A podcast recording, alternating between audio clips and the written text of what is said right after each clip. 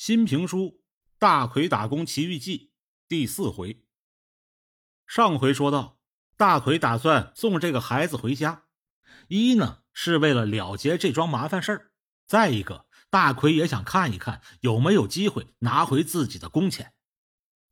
孩子家住在什么地方呢？大奎根本就不知道，只能去问这个孩子。这孩子可真是够聪明的，咱前面也说了，这个孩子呀。不仅认识字儿，还能记住自己爸爸的电话号码，就连家庭住址啊，几号楼、几门、住哪个小区，说的是一清二楚。大奎问明白了地址，心想这就好办了呀。我虽然不知道这个小区在什么地方，但是鼻子底下长了个嘴呀，我可以打听，可以问呢。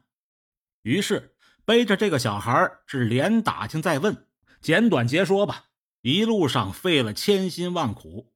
终于找到了孩子和他爸爸住的这个小区，叫做美丽家园小区。还没到小区门口呢，大奎就发现了小区的门口挤挤叉叉的，全都是人，人都围满了。最主要的还有几辆警车停在了旁边。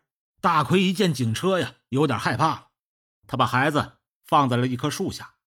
这个时候呢，孩子也累了，他让孩子在这歇会儿，嘱咐孩子在这等自己。自己呀，进去打听一下。进到了美丽家园小区，大奎记着孩子跟他说的是住在十八号楼。大奎想找人问一问，这十八号楼在什么地方？可是，一问旁边的人呢，人家说：“跟我们走吧，我们都是去十八号楼的。十八号楼啊，出事了。”大奎心里边啊有点发慌，跟着人群就来到了十八号楼。再一看，这十八号楼已经被警察拿这封锁线呢，全都给封起来了。封锁线的外边围了一大圈人，在这叽叽喳喳的议论着，也不知道在这议论什么呢。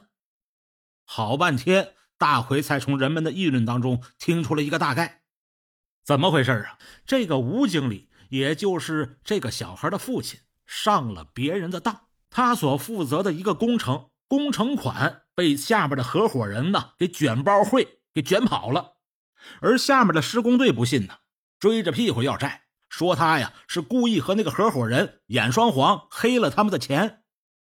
吴经理被逼的没有办法，自己去寻找那个合伙人，那上哪找去？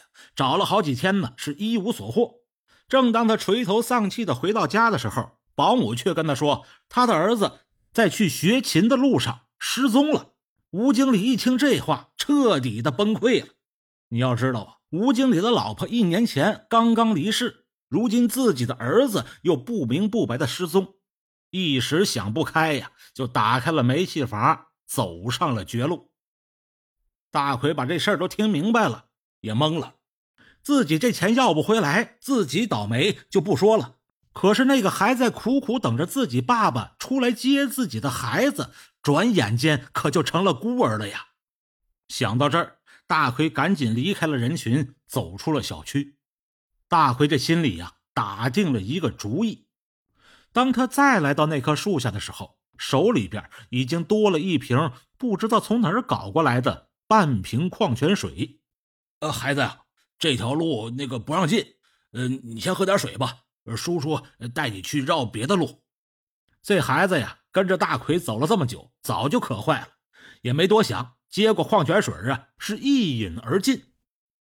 当这个孩子再次醒过来的时候，却发现自己躺在了一辆农用的三轮车上，周围全都是密密麻麻、满满登登的玉米杆孩子吓坏了，一扭脸看见大奎了。他一边哭一边喊，揪住大奎的头发不放啊！你是人贩子，你说好了送我回家的，你现在要把我带哪儿去啊？你骗人，你骗人！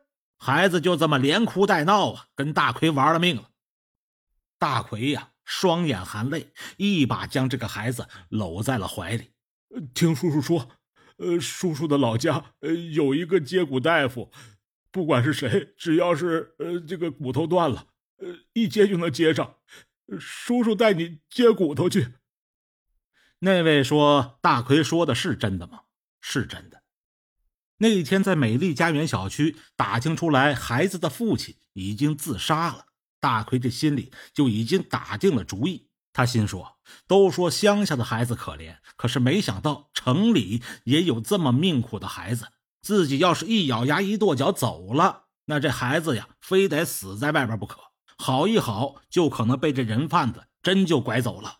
更何况这孩子还折了一条腿。”那位说：“大奎给这孩子接腿不花钱吗？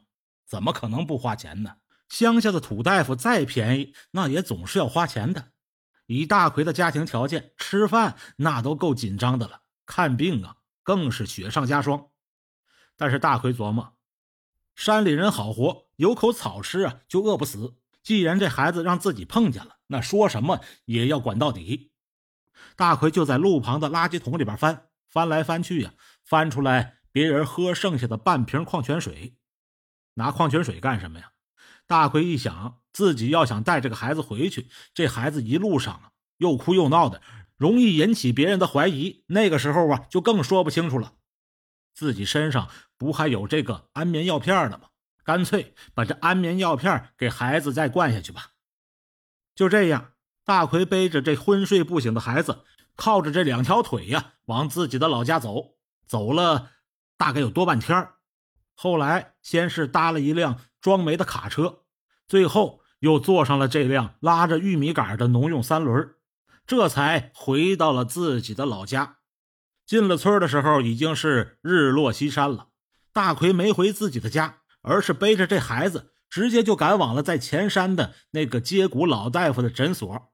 大奎急的是满头大汗，一进了诊所就招呼赶紧给孩子接腿治病。诊所接腿的老中医姓柳，看了看孩子。就问大奎：“大奎呀，这是谁家的孩子？不是你家的吧？”大奎说：“我现在说不清楚。您现在首要的是先给这孩子看病，我呀回去弄钱去。”大奎也没多解释，心想啊，一句半句我也说不清楚，就把孩子留在了诊所。他带着那个蛇皮袋也忘了拿了，也留在了诊所，自己连夜就往家赶。等赶到了家门口的时候，已经是半夜十二点了。敲开了门，老婆一看见是他，一把把他拽进了屋里边。你可算回来了！你这两天在外边，你犯什么事了呀？啊！大奎心里一惊，咋的了？这两天老有人过来打听你，凶的要命，好像是是要找找什么孩子。孩子！大奎正要说什么。突然间呢，门口就传来了一阵狗叫，老婆一把把大奎呀推到了门后，快，你去地窖里边躲起来。大奎有点害怕，没说别的，一下就钻进了地窖。第二天日上三竿了，大奎他媳妇儿假装着出去拾牛粪，在村子里边转悠了好几圈，没见到有什么异常，这才回了家，把大奎从地窖里边叫了出来。大奎把这几天自己遇到的事儿。跟自己媳妇儿简短的说了个大概，媳妇儿听完也傻了眼，嘴张的老大。大奎又说：“呃，那个媳妇儿啊，咱家还有多少钱？咱家哪还有什么钱了？就这几百块钱，是给儿子呀上小学报名用的钱。”媳妇儿一边说，一边从口袋里掏出了三百块钱。没事离开学还有一段时间呢，咱先救那个孩子。